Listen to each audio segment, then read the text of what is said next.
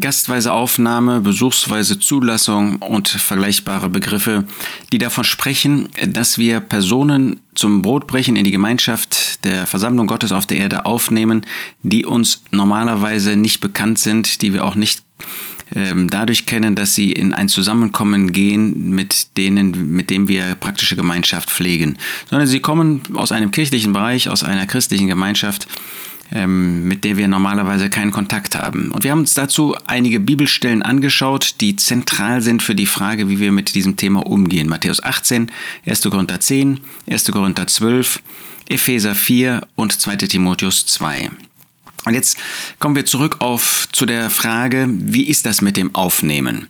Nun, wir schauen uns Gottes Wort an. Gottes Wort spricht nicht von einer von einem festgelegten Verfahren, wie man aufnimmt ähm, oder nicht aufnimmt.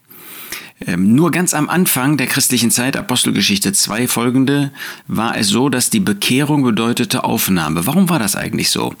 Ähm, diejenigen, die sich zu Jesus Christus bekannten, die waren sofort Verfolgte inmitten der Juden. Das waren ja zunächst nur Juden. Das heißt, wer sich bekehrte und auf die Seite von Christus stellte, der befand sich sofort in einer Situation, dass sein Glaube geprüft wurde. War er bereit, die Verfolgung zu erleiden, zu erdulden? Und dadurch war offensichtlich, dass der Glaube vorhanden war. Denn wer ist einfach so bereit, äh, Jesus anzunehmen und von dem ersten Augenblick an dafür leiden zu müssen, verfolgt zu werden, ausgegrenzt zu werden? Das heißt, ganz am Anfang war das offensichtlich, wer sich bekehrte und das eben ähm, auch mit der Taufe begleitete, weil man sich zu dem Herrn Jesus bekannte, der war ein Kind Gottes. Und da gab es dann auch nicht irgendwie ein besonderes Verfahren. Wir lesen ohnehin auch im weiteren äh, Verlauf des, des Textes nicht von irgendwelchen Verfahren. Warum nicht? Weil Gott nicht möchte, dass wir irgendwie formal vorgehen. Da müssen wir unwahrscheinlich aufpassen, dass wir immer meinen, äh, bei bestimmten Fragestellungen, bei bestimmten Herausforderungen, wir müssen jetzt erstens, zweitens, drittens, viertens machen und dann ist alles gut. Ähm, darauf kann sich auch jeder, mit dem wir äh, sprechen, ähm, der gerne Aufnahme ähm, hat zu der Gemeinschaft, zum Brotbrechen, darauf kann er sich einstellen stellen und wie beim Gesetz dann eben vorher sagen, okay, dann muss ich erstens, zweitens, drittens, viertens sagen. Und diese Gefahr besteht tatsächlich und der dürfen wir nicht erliegen. Nein, es gibt nicht irgendwie ein Formalverfahren, das wir anwenden. Was wir aber relativ schnell in der, äh, im Neuen Testament sehen, ist, äh, dass es Empfehlungsbriefe gab dass also die Gläubigen, die kamen, Empfehlungsbriefe zeigten. Es gab offensichtlich keine blinde Aufnahme. Ich nehme als Beispiel Phoebe. Da heißt es in, Apostel, in Römer 16, Vers 1, ich empfehle euch aber Phoebe, unsere Schwester, die auch eine Dienerin der Versammlung in Kenchrea ist, damit ihr sie im Herrn der Heiligen würdig aufnehmt und ihr beisteht und so weiter. Sie bekam einen Empfehlungsbrief. 2. Korinther 3 spricht von den Empfehlungsbriefen. In dem ähm, Brief an Philemon finden wir, dass Onesimus, der nicht bekannt war als Gläubiger, sondern im Gegenteil, der war ein Ungläubiger gewesen, war davongelaufen, hat wahrscheinlich noch Geld und andere Dinge mitgehen lassen, aber jetzt war er durch den Apostel Paulus zum Glauben geführt worden. Jetzt kam er zurück und jetzt hat er nicht gesagt, ich bin ja ein Gläubiger, jetzt könnt ihr mich aufnehmen, sondern Paulus hat ihm ein Empfehlungsschreiben mitgegeben, ähnlich Kolosser 4. Und auch in Johannes, im dritten Johannesbrief ist von solchen Dingen die Rede. Jetzt heißt es heute, ja, aber dieser Empfehlungsbrief hat noch einen ganz anderen Charakter damals. Da wurden doch Leute nicht zum Brotbrechen empfohlen, sondern äh, zum Dienst und so weiter. Natürlich war die Mobilität in der damaligen Zeit eine ganz, ganz andere. Da ist man nicht wie wir heute mal einen Sonntag mal schnell dahin gefahren und ist wieder zurückgekommen, sondern wenn man irgendwo war, dann ist man in der Regel länger geblieben. Vielleicht war man beruflich da länger, vielleicht ist man auch umgezogen. Also war es damals oft so, dass tatsächlich aus Mobilitätsgründen man irgendwo hinging und das dann mit einem Dienst verbunden war, der über das Brotbrechen hinausging. Aber das macht doch den Grundsatz und das Prinzip des Empfehlungsschreibens, was gegeben wird, nicht ähm, kaputt sozusagen. Wir können auch daran denken in Apostelgeschichte 9, das ist nicht unmittelbar nach der Bekehrung von Paulus, aber nicht lange Zeit danach dass Paulus nach Jerusalem kam. Und da war es so, dass ähm, in Vers 26 es heißt, als er aber nach Jerusalem gekommen war, versuchte er sich den Jüngern anzuschließen und alle fürchteten sich vor ihm, da sie nicht glaubten, dass er ein Jünger sei. Sie kannten eben seine Vorgeschichte.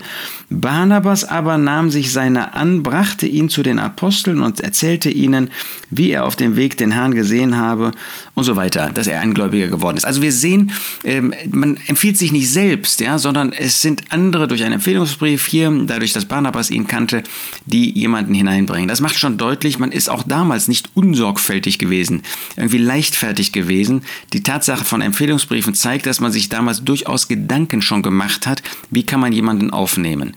Wir sind also heute nicht in einer Sonder, Sonder, Super Sondersituation, äh, dass wir jetzt irgendwas überlegen müssen, sondern wir, wir befinden uns durchaus auf der Basis des Wortes Gottes, wenn wir entsprechende Empfehlungsbriefe ähm, benutzen oder eben Gespräche führen, wenn es um jemanden geht, der aus einem Zusammenkommen kommt, das wir nicht kennen. Und äh, ein Empfehlungsbrief ist ja nur so gut wie die Unterschriften, die darunter gesetzt werden. Es kommt ja nicht darauf an, die Formalie eines Empfehlungsschreibens zu erfüllen, sondern es kommt darauf an, äh, dass diejenigen, die empfehlen, bekannt sind und damit glaubwürdig sagen können, dass jemand ein Gläubiger ist und als Gläubiger lebt.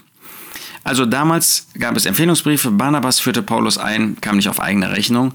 Und in Zeiten des Niedergangs heute ist natürlich Sorgfalt umso wichtiger. Denken wir an 2 Timotheus 2, der Herr kennt die sein sind.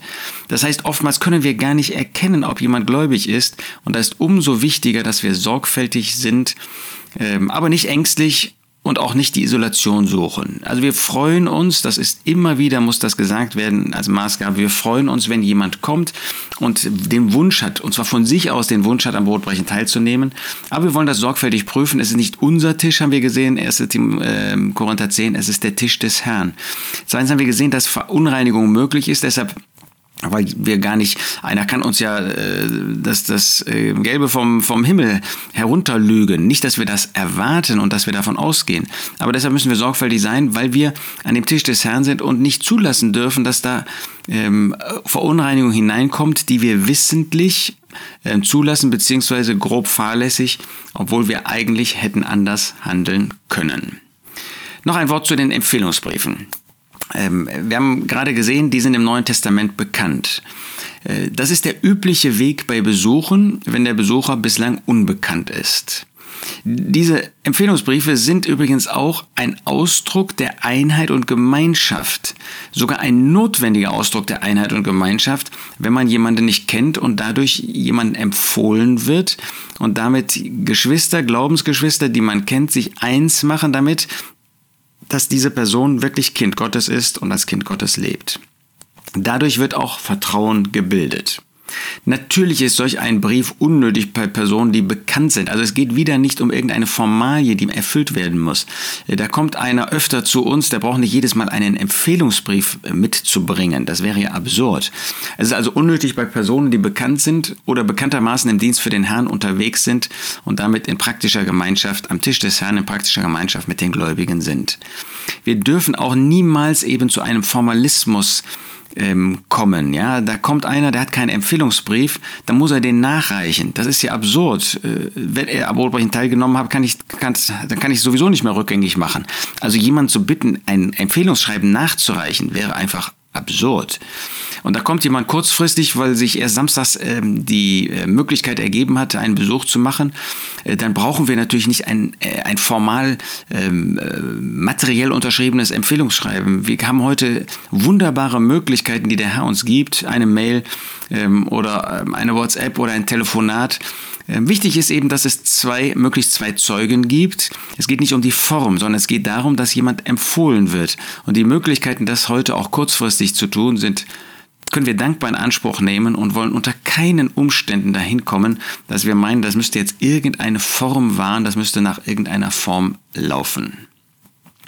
Nun noch einmal eine Rückblende zur Aufnahme in die Gemeinschaft.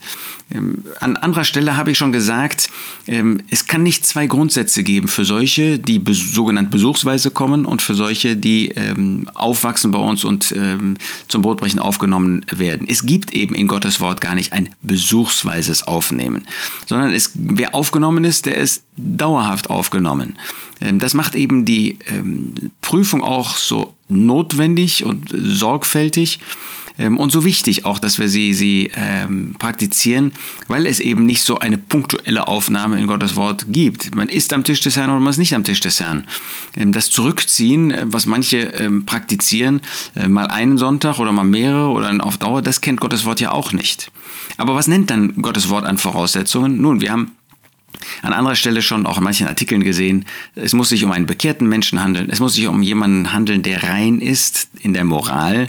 Nicht, dass er nicht mehr sündigt, das tun wir leider alle oft, aber der nicht in einem sündigen Zustand sich befindet, wie das 1. Korinther 5 uns zeigt. Er muss rein sein in der Lehre, denn auch der Galaterbrief spricht von Sauerteig im Blick auf die Lehre, nicht nur von Unmoral nach 1. Korinther 5. Sauerteig ist etwas, was sich ausbreitet, falsche Lehre, also über zum Beispiel das Werk des Herrn Jesus, über die Person des Herrn Jesus. Das ist Sauerteig. Und keine Verbindung zu Bösem. Das heißt, wenn jemand ähm, sich zum Beispiel auf die Seite von einer, einem Zusammenkommen schlägt, das Böses nicht richtet oder nicht gerichtet hat, das ablehnt, der ist natürlich verunreinigt, er ist Verbindung mit dem Bösen. Wenn jemand Gemeinschaft pflegt mit einem Irrlehrer oder mit einem, der in, in Sünde, praktischer, moralischer Sünde lebt, der ist ähm, dadurch identifiziert und damit auch verbunden und verunreinigt. Solche können wir nicht nach Gottes Wort aufnehmen. Wir kennen die Stellen, dass man zum äh, Leib Christi gehören muss, 1. Korinther 10, Vers 16, dass man rein sein muss in der Moral, 1. Korinther 5, rein in der Lehre, 2. Johannesbrief und auch äh, Galaterbrief. Keine Verbindung zu Bösen, 2. Johannesbrief macht das deutlich, auch 1. Korinther 10. Man könnte von einer anderen Seite auf das Thema schauen und dann mit 2 Timotheus 2 sagen, er muss kommen mit einem reinen Herzen. Ja, aber ich kann doch gar nicht in das Herz schauen. Nee, kannst du auch nicht. Aber das reine Herz offenbart sich offenbar. Der Apostel Paulus wird uns ja nicht beauftragen, das zu prüfen, wenn wir das gar nicht prüfen können. Also offensichtlich kann dieses reine Herz erkannt werden. Dieses reine Herz wird sich dann auch erweisen als dadurch, dass man nicht im Widerspruch zu der Einheit des Geistes nach Epheser 4 handelt. Wir haben uns die Stelle angeschaut, ähm, sondern so jemand und wir selbst müssen bei der Aufnahme bedenken, dass wir die Einheit des Geistes bewahren sollen, bewahren wollen im Band des Friedens und niemals, wenn jemand an einem Ort weggegangen ist, zum Beispiel bewusst, ihn dann an einem anderen Ort wieder aufnehmen. Das wäre ein vollkommener Widerspruch dazu. Wir wollen dabei auch bedenken, Brotbrechen ist, keine Elite, ist kein Elite-Zusammenkommen.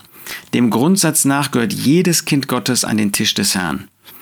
Das ist 1. Korinther 10, wenn es die biblischen Kriterien erfüllt. Das heißt, auch in einem Empfehlungsbrief empfehlen wir nicht jemand, weil er mit uns in Gemeinschaft ist. Das wäre ein Gruppendenken. Wir wollen jedes Gruppendenken ablehnen. Sondern wir empfehlen ihn, weil er Glied des einen Leibes ist, weil er Kind Gottes ist. Deshalb empfehlen wir ihn ähm, und nicht, weil er irgendwie ähm, einer besonderen Gruppe äh, zugehörig ist. Das wäre letztlich Sektiererei. Nein, wir freuen uns, wenn ein Kind Gottes kommt und wenn wir ein Kind Gottes empfehlen. Als solches nehmen wir einander auf. Das ist nicht Römer 15, sondern das ist eben 1. Korinther 10 und freuen uns, dass wir mit möglichst vielen, das muss unser Wunsch sein, mit möglichst vielen, soweit das nach Gottes Wort ist, praktische Gemeinschaft am Tisch des Herrn pflegen können. In dieser Haltung wollen wir aufeinander sehen, wollen wir einander annehmen in der Gemeinschaft der Versammlung Gottes und wollen zugleich die biblischen Maßstäbe nicht herunterschrauben, sondern auch in dieser Hinsicht als Versammlung, als Gemeinde zu Gottes Ehre leben.